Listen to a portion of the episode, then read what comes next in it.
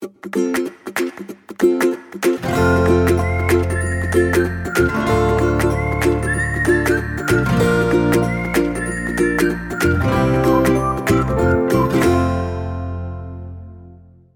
家好，欢迎收听留学大小事 Linda 的聊天室，我是 Linda。今天聊天室来的是一位申请二零二二年出国留学的工业工程的学生，呃，廖同学，您好。哎，你好。好，谢谢哈。我跟廖同学认识是从呃二零一九年的六月二十五号的那一天，呃，我们有这么难得的一个缘分，哈，到现在已经将近三年的时间，但是。好像没有见过面，对吧？对，好像没有见过面，没有对，没有见过面哈。对，因为二零一九年那个时候六月的时候还没有疫情哈，所以你看这个线上的联系都挺方便的。好，我们先简单的自我介绍，比如说你毕业的学校或者申请的科系。谢谢。哦，好，呃，你好，我之前是就读于台湾科技大学的工业管理系，然后我有 minor in finance，那我。嗯现在要申请的大多数是 MSOR 跟 MSIE，因为我大学本科就是学这个。那呃，我对 OR 比较有兴趣，所以我申请的绝大多数都是 OR。那如果是申请 IE 的话，通常也是因为那间学校的 IE 它的研究方向有包含 OR，所以我才会去申请那一间的 IE。我未来想要从事的是量化金融方面的工作，对吧？所以最好的选项其实是那间学校有 MSOR，那它的 MSOR 又有包含可能 Financial Analysis 之类的。研究方向。好的，那我能不能呃问一下，就是你跟其他学生比较不同的，就是你是提早开始做这个留学的规划哈，我们也比较早一点进行这个，意思就是说比较早认识哈。那在是什么样子的理由说啊？你觉得可以早点开始，跟其他多数的学生不一样？多数的学生是嗯，真正要开始的时候才开始，也就是说，比如说。呃，申请二零二二，他可能二零二一年的暑假才开始，但是你的情况比较特别。那及早部署的原因是什么？然后还有就是你呃，这个为什么想要出国留学念书的这个理由？因为我们知道台湾科技大学呃出国念书的学生，近年来我发现有越来越多的，当然不像台青教的哈，但是你们学校也越来越多了。那我想请问一下这个部分的经验，嘿。那我一开始会想要出国留学，是因为。大二的时候刚好，因为我现在呃，我台科大读的是工业管理嘛，在大二的时候，我们就会碰到一门课叫做 Operations Research，就是我刚刚讲的 OR。OR，嗯，我当时就是发现说，在台湾几乎没有专门就是在念 OR 的研究所，嗯，所以在稍微 survey 一下过后，才发现说，哎，国外有国外就会有专门的 MSOR 这种 program，但台湾是没有的。所以我最早最早萌生想要出国留学的原因，就是单纯就是因为我很想要念 OR。那，嗯。所以我当时大二的时候，一知道这件事情以后，因为我对出国留学实在是没有太多的了解，所以我才当时就开始去查说，哎，那有什么方式可以让我更了解，然后更让这条路更顺遂，那才会找到学人这边，然后就大二就开始在准备了。嗯，那我想问一下啊，就是多数的人都是先认为，或者家家长都会认为说，啊，你要先经过考试啊，考试有一个。具体的一个分数，再进行这个留学申请的这个部分。可是你是先考试还是先有这个咨询的这个部分？那顺序是什么？还有就是有关于你考试的准备的这个过程，对你来说，你要给呃今天聊天室的朋友们有什么这样什么样的分享或者是什么建议？是，嗯，我当时是先先有自己去稍微了解出国留学需要哪些，需要准备哪些东西。那就是把我需要准备的东西，可能设一些 list 出来以后，我才去做咨询的嘛。那所以，我其实去咨询的时候，我就需要，我我就已经知道说，我需要准备的叫，即即便我还不理解说那些考试到底是什么，但是我就是知道说，我那时候就已经知道说我需要准备托福跟 GRE 这两样东西，当时就已经知道了。那当然，其他的我需要考到几分啊，什么时候，那是经过后面的咨询还有选校过后，才大概。明白，说我需要具备哪些条件才能达到我的目的？好，那我们想问一下啊，就是你当时在申请，呃，就是说开始在准备的时候，因为 GRE 的有效期是五年嘛，但是你正式申请的时候，因为碰到了疫情，所以有的学校也反而就不用了哈。但是你在准备托福跟你的 GRE 这个花总共花的时间跟考试的这个部分。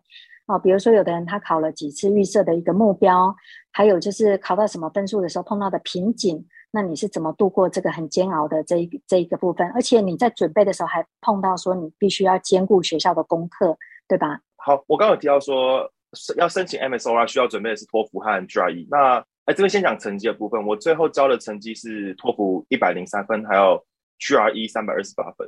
那嗯，其实我在真正接触这两个考试之前，我大多数听到的资讯都是说托福会比较比 GRE 还好准备，但事实上对我来讲，托福。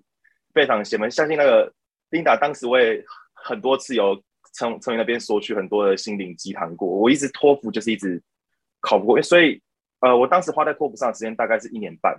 嗯，那从开始准备到到后面真的考到的这期间，其实我很我有一大段时间都是卡在九十几分、九十几分、九十几分。那到最后一次才到一百零三。嗯，我记得你那时候有讲到说。呃，是不是还要再考？然后，但是我一直觉得你是一个不放弃的哈。我也一直认为说不放弃就会有机会，结果到最后你终于考出来了，我是觉得很挺好的。托福真的很喜欢，因为其实我在考最后一次的时候，我已经跟家里讲好说，如果这次再不过，我真的我觉得可能这就是命了，因为真的那时候已经要开始要申请了。我真的从大二准备到快要申请，就是快已经快要开始申请这段时间，嗯、我真的是已经考了很多次，所以。那时候我也跟家里讲说，这个就是最后一次了。我这个再不过，我觉得这个就是我，我只能照着九十八分去走了。对，就是考过了，好，很好。对，其实嗯，我有碰过哈，就是从第一次考考到第八次，顶多就是考到九十八分、九十九分，已经很了不起。或者是他会自我安慰说，我虽然没有到一百，但是好歹我的 best score 是有一百零三。哈，也有学生这样讲哈。嗯，不不过这个就是一个过程啊。其实我们都知道一点，就是不管你考多高的分数，也不。不代表最后的结果是如预期。那我觉得这两个考试最大的差别就是，呃，托福它比较注重的是整体英文能力的提升。所以在我的准备的过程中，我发现一件事情，就是疯狂练托福的题目是很难让托福的分数冲高的。那准备的过程中，我觉得我们需要让生活都充满英文。像是我当时就算是在看剧的时候，我也会试着去关掉中文的字幕。所以我记得我那时候在看一部电影叫《教父》。那我那部电影，我记得我我看了八到九个小时，整部看完八，因为我一直停下来，然后查这一句是什么意思，这个单字是什么意思，所以我整部《教父》看完，总共花了八到九个小时才把《教父》看完。但是准备 GRE 就比较像是以前我们要准备学测、指考之类的大考一样，我们必须要全神贯注在上面。所以对于要准备 GRE 的同学，我会推荐说，其实大家可以及早把一些课能修的就先修完，那留可能大四可能只留个一两堂课。那其他时间就全部拿来冲刺 GRE。GRE 真的不适合拉长期战，因为它很多东西太多太深难的单字跟一些逻辑，所以它比较适合在短时间内冲出一个短期记忆，然后赶快去考，试着找出可以提高答对率的 paper，然后去熟悉里面的逻辑比较重要。比起托福来讲，它是比较适合打打短期战的。那准备这两个考试的过程中，我觉得两个。最大的共同点是一定要持续背单词，然后在准备考试的过程中，我们一定多少还是会有要处理生活上一些杂事嘛，像是要读学校的课业啊什么什么的，会让我们没有时间准备或练习。但是唯独单字这件事情是我觉得一天都不能少。我当时用那个十七天的记忆法去背那些单字。那前期的时候我还是会拿坊间的单字书来背，但是到后期其实我都是在背自己写题目或是生活的过程中抄下来的一些单字。好。呃，我这边补充一下啊，我有遇过有一位学生，他当时的托福是呃一百一十八，GRE 的成绩是三三五。我那时候问他是怎么准备的，他全部都自己念的哈。那自己念的，他说他只有报名一次，从报名的那天往往回推，这个假设三十天好了，他就在这三十天不做别的事情，就专门做那一件事情，而且把那件事情做好。但是当后来我看到他的 resume 之后，我发现说他其实对英文的这个部分的准备，其实不是那三十天了，而是他。真的是非常有计划的去，不管利用所有的暑假，从高中开始啊，哈，去不同的国家、不同的这些学校，或者在 c o s e r a 上什么样的课程等等，去增加他的能力哈。那我今天听到廖同学这样讲，你说你的托福可以看的这一部这个电影八九个小时，讲到哪一个部分就暂停，然后去查出来，那也是你的时间很够，好不好？如果时间不够的学生，哪有那个心情在做这件事情啊？所以应该是时间的关系。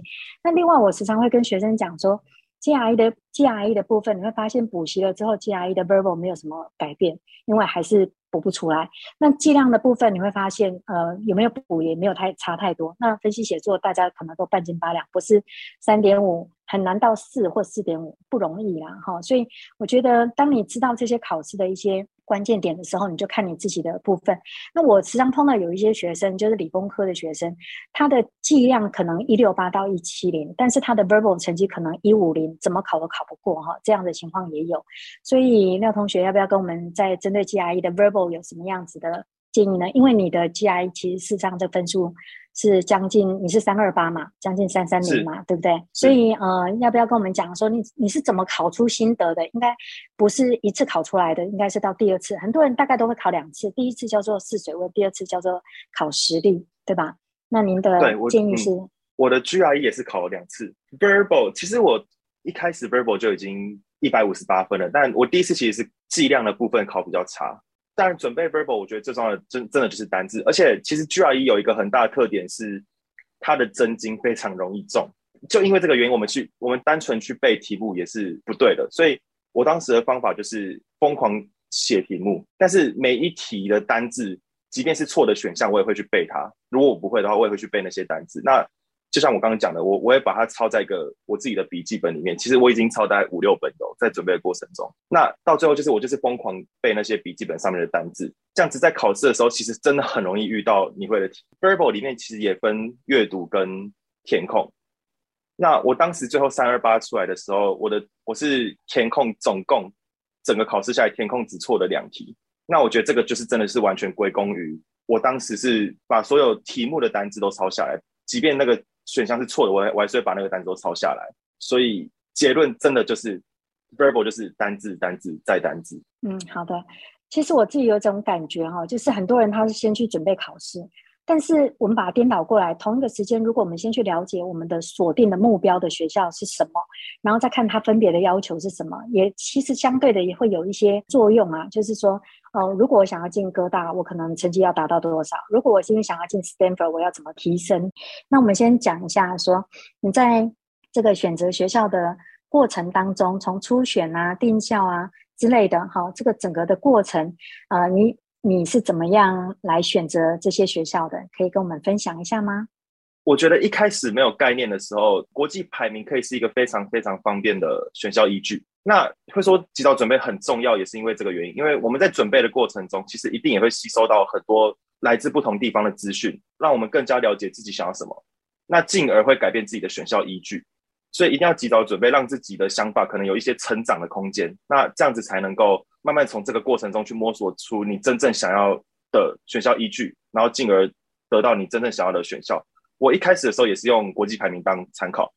但是后来有听到一些教授，或者是 Linda，你有跟我介绍一些就是 MSOR 比较好的学校，就以以 OR 的方面来讲比较好的学校，那也开始会以这个学校的地点能不能连接到我以后的工作，那或者是不只是看学校排名，也要看这些学校的校誉，因为很多学校它其实即便排名不出色，那但是它的校誉是大于它的排名的，对，会经由这些，就是真的是要看，真的是很需要时间，我我不觉得说一瞬间这个选校依据是。一瞬间就可以让自己得到一个满意的选校的清单，所以一定要给自己多一点时间来让。就是成长过后的自己来改变自己最后的选校清单。嗯，好，其实你现在可以讲的这么云淡风轻哦，也是因为目前的心情是还不错的，对吧？好，那我们讲一下你，呃、对，没错，我们现在讲一下你在文件撰写的这个部分，好，可以跟我们分享一下吗？有没有吃足了苦头，或者是哇，天哪，这个是到底是什么？怎么这么的不容易下笔，或者是怎么写都发现自己写的就是不够好的这样子的一个困扰？文件就一定是包含 SOP 跟 PS，那还有推荐信。我觉得 SOP 跟 PS 真的是申请过程中最重要，但却也最烧脑的一件事情。因为在下笔的过程中，我觉得最重要的是要让我们文章有脉络。那我当时在撰写的时候，当然是我是撰写过很多次啦，但是最终我觉得我满意的那个是我在撰写的时候，我会把文章拆成四个部分去写。那第一个部分会是过去说为什么会对这个科系有兴趣，然后目标。第二个部分就会是目标，我到底是未来想要做什么？那第三个是过去我对这个目标所做的努力，最后一个部分就会是我申请的这个校系可以怎么样帮助我达到我的目标。那其中我在写这个最后一个部分，就是我要这个我申请这个科系可以怎么帮助我达到我自己的目标的时候，最重要的是要把我的这个校系当成是达到我这个目标的唯一解。就我会习惯把它写成说，一定是要这个校系才能达到我这个目标。所以我觉得大家在写的时候可以试着找出为什么一定要非这间学校不可这个原因。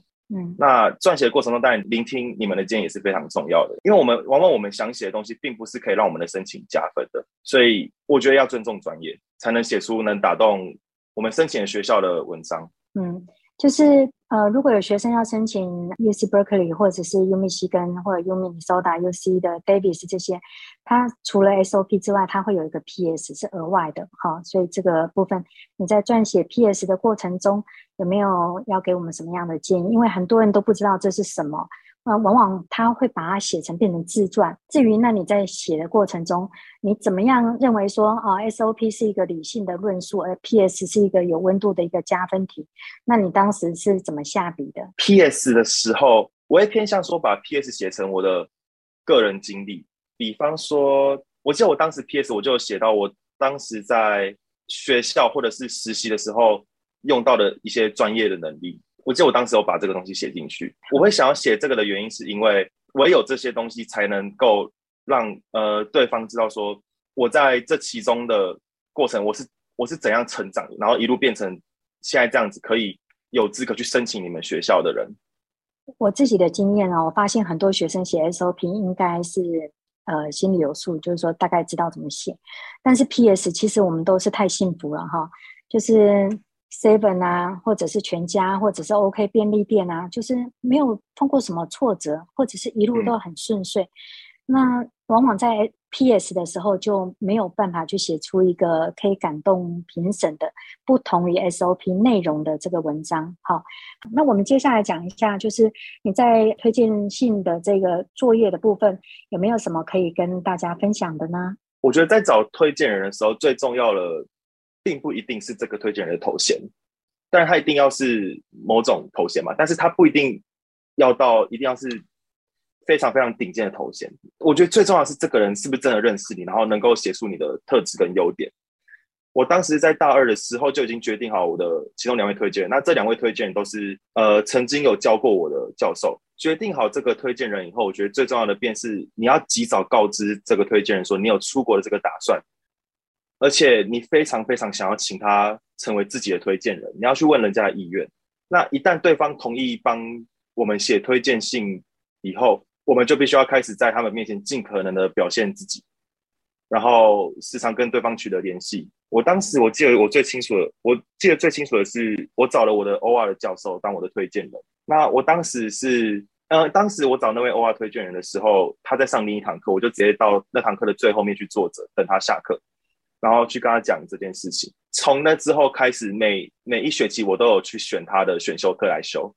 那到后面我只剩他的研究生的课程可以修的时候，我就跳，我就我就直接去修他的研究生的课程了。嗯，那他虽然他是一位非常毒舌的教授啦，就是他经常都会说什么：“这上课不是教过了吗？你怎么还不会？”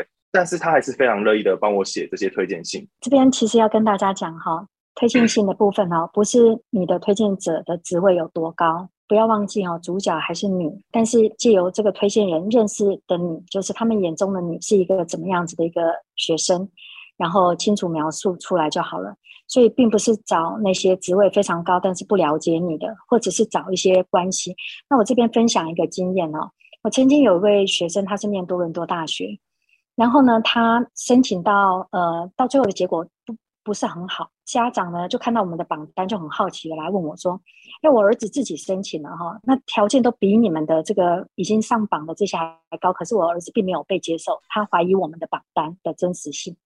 后来当然我也不可能拿出来给他看，我就问他，我就说：那照你这样讲，小孩子条件很好，那我能不能好奇的问一下，推荐人是谁？结果他就讲，讲完我就认，我就直接跟他讲。”原因就出在推荐人上面，因为他是念多伦多大学，他的推荐人三位，其中有一位是多伦多大学大一通识课程的老师，但是另外两位是中研院的院士，而这个院士跟他的儿子是完全不熟、不认识的，而是人情之长、父执辈的这个朋友，而且还是转辗转介绍的。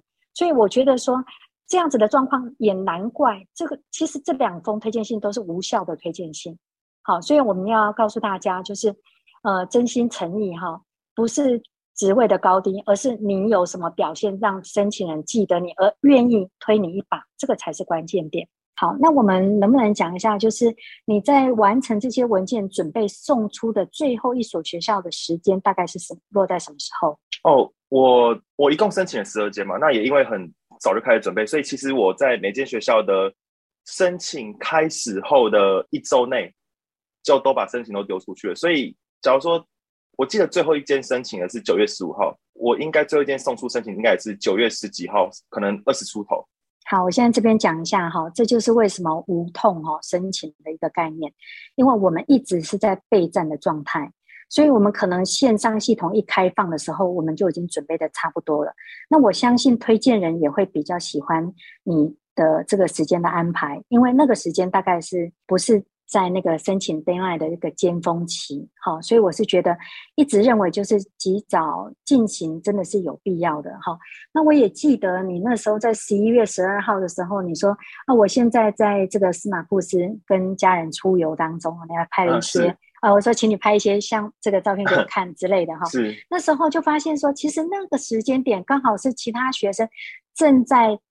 打仗的时候哈，所以有时候去想想，迟早要做嘛，我们为什么不尽早哈？所以你真的是一个很标准的一个及早开始。那我们就讲一下，你第一个 offer 的时间是什么时候？然后接下来这十二所学校又出现了什么样子的变化？还有你的心情是什么？当然我知道现在还有几所学校还没有放榜，哎，请说。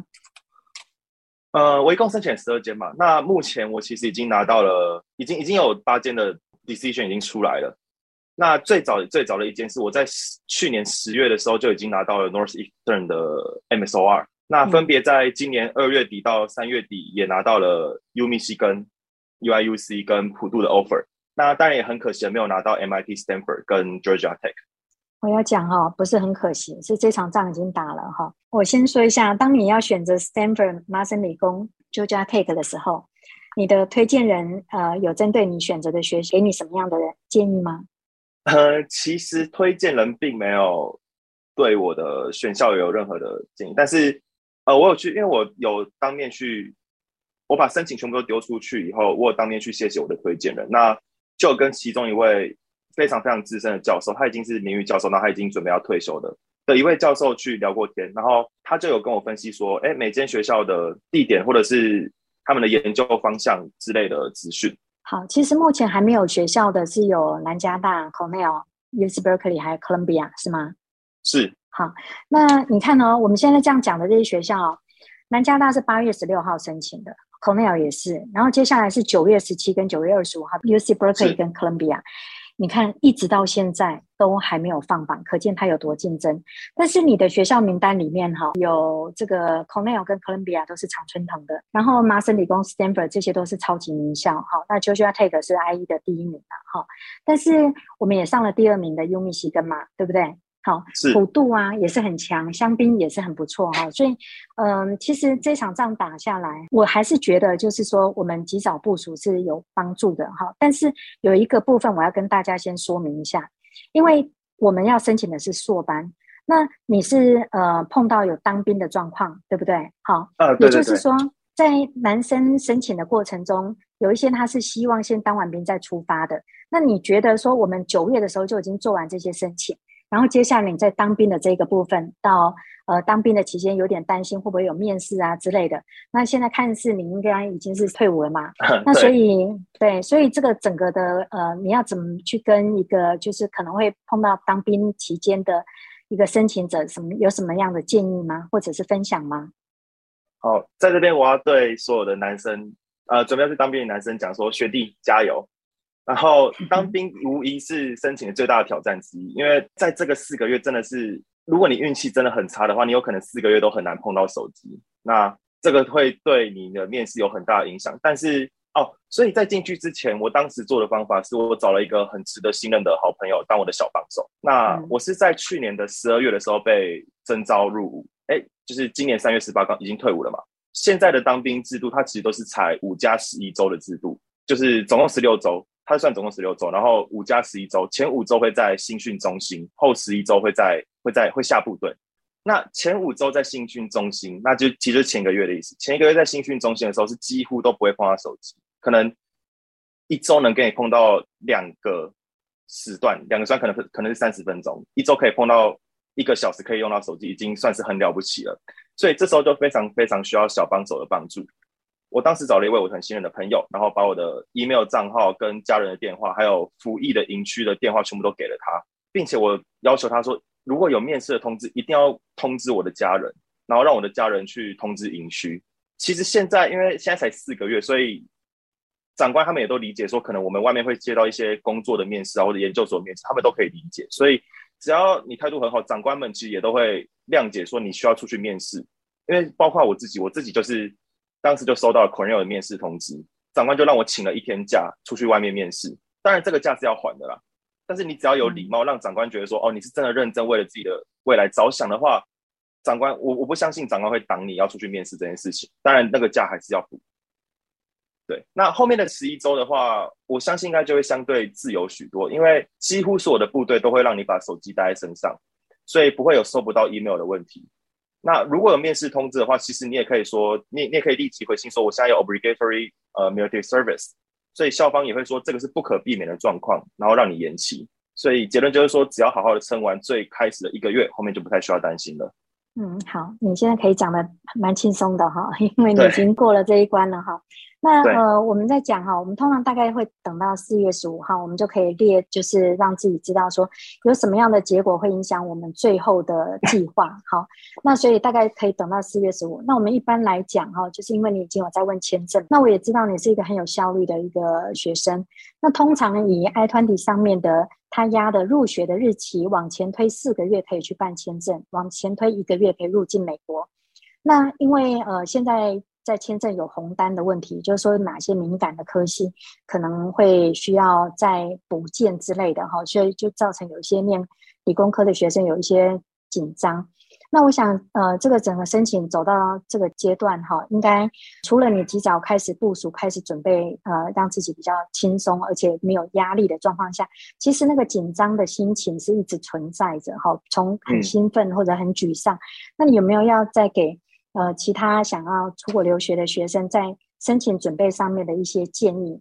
那当然，从准备到开始收获啦，从准备到开始收获之前的这段时间，真的是非常痛苦。因为像我自己也是一路到二月的拿到 UIUC 以后，才真的开始有一点点的放下心中的大石头。其中也会夹杂着在准备的过程中，其中也一定会夹杂许多对未来的不安全感。但是你只要换个角度去想，就会发现说，正是因为这个过程非常非常痛苦。在我的经验中，有很多人其实是会半途而废，或者是没续航力没有到最后，就到后面就比较没有心思在这上面了。所以这时候，只要我们可以坚持到底，其实就可以赢过那些没有办法办法坚持的人。如果真的很迷茫的话，我会选择说我会休息一下，那做个白日梦，幻想一下说去未来去美国的生活啊，或者是看一下你想要去的学校的照片，然后以及想象一下上了我的第一志愿后的喜悦。那真的最重要的真的是及早准备。我就是因为在大二就开始了，所以从那时候开始，不管是我要投实习的履历啊，或者是选课上的一些建议，甚至是准备托福和 GRE 的心灵鸡汤，我真的都是有受过 Linda 的很很多的安慰或帮助。所以及早下定决心，及早开始接触专业的建议，我觉得才是踏实的，避免像无头苍蝇一样毫无方向的准备。好，谢谢哦。我们其实从认识到现在，我发现你真的是一个标准的夜猫子哈。不过这样子的一个时间哈，到美国其其实会挺容易适应的哈，因为晚上也就是一直念书嘛哈。那呃，其实我要讲，我们相处到现在，虽然从来都没有见过面，但是我的感觉就是你非常的有礼貌。我觉得这也是一个我们可以相处的很融洽的关系。而且我觉得这个过程中，我需不需要一个战友？而这个战友了不了解我，还是说？哎呀，你别吵了，这个不用过，不用紧张或者什么。我觉得其实我对学生的一个相互的互动啊，就是解决问题，面对问题解决问题哈，然后再加油打气哈。那有时候其实有一个感受就是，哇天哪，你这个凌晨一两点还在丢讯息的时候，你也要去想到说，姐姐我也是很努力的在回答你的时候，我们还会互道一声，嘿，不会，我们还会互道一声早点睡啊，晚安之类的哈。那我想讲最后讲一下哈，就是刚刚听到你讲说，你应该有跟你的推荐人分享了申请的结果嘛，对不对？也有给你一些建议。你们学校有没有一个某一个窗口是在记录这些学生他未来，比如说毕业之后要去哪里，是就业呢，还是出国留学呢？或者是你们学校有贴红布条出来说，呃，这个恭喜廖同学上了某些学校，有这样的红布条吗？嗯、呃，好像没有类似的东西，只是我知道是去年有一位，嗯、他跟我同一届，可是他是选择就是提早毕业，然后提早当兵，提早出国这样，所以他是呃，对我来讲，他现在是我学长。那当时他好像是升上了耶鲁的博士班，嗯，然后是全额奖学金。那当时就有。新闻有出来，所以当时那个也给我很大的震撼，就是哇，真的有人做到这件事情了。嗯，像逢甲大学也有上到麻省理工的哈，所以绝对不是台清交成的专利。那我在这边可以分享一件事，就是说我曾经有一位呃念台大的一位呃陆生哈，他那个时候要离开台湾的时候，他有写一封信，写信哦，不是用那个 email 的方式哦，真的是用写一篇一张卡片，写得满满的。那时候我看得蛮感动的，从第一次我们相处认识到最后他要离开，我那时候就很好奇，我你都会写成这样子的话，那你其他的老师呢？他说，所有教过他的老师，而不是只有帮他推荐的老师哦，所有教过的他都有写一封信。其实他这样做的目的，只是希望日后有其他的陆生再来的时候。台湾的老师可以去呃多照顾这些陆生，然后他用非常感谢的心情哈、哦，那包括他写给我的信，我都觉得很感动。所以我还是要很建议所有被接受的学生，除了谢谢父母之外，还要大大的去感谢你们的推荐人，除了去分享你们的喜悦，也可以让他们知道你申请的学校的一个故事。那也可以当成这些推荐人在继续推荐其他的学弟妹的时候一个指标。那还有就是从你身上我们看到的就是及早准备，然后不放弃，然后还有就是乐观哈，还有一个最重要的一个就是要有礼貌哈。所以这样子的状况的话，日后应该是很成功的哈。那今天很谢谢呃廖同学跟我们的分享。那我也希望说日后我们还有机会听到你去到美国之后的一些。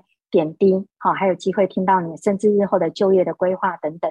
那我们接下来也会陆续的去呃邀请这些在国外就业之后的学生们来跟我们分享一下他们在呃国外的一个呃状况，包括疫情之后的一个变化等等。好，好了，呃，以上呢是今天分享的内容。对于留学的相关议题，希望能有不同的思维。如果您喜欢我的节目，欢迎订阅并加入学人留学的会员，提出您的问题。我是 Linda，非常谢谢您的收听，我们再会。